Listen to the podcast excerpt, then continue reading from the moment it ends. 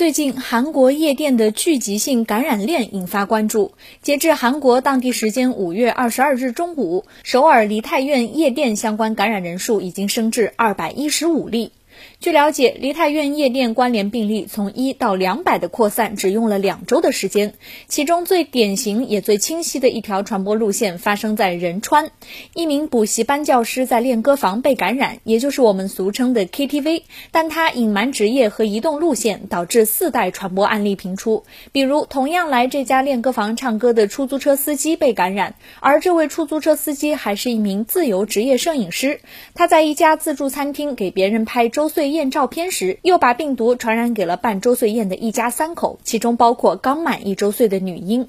在这一系列传播中，练歌房成为了主要媒介。韩国不少记者专门去练歌房做了实验。记者在嘴里含了一会儿食用色素，让口腔黏膜充分染色，随后在三十分钟里唱了五首歌。可以清晰的看到麦克风的罩子上、衣服上都有绿色的飞沫，连遥控器和地面上也有喷溅的痕迹。目前，首尔市政府已经对市内五百六十九家投币练歌房下达暂停营业的命令。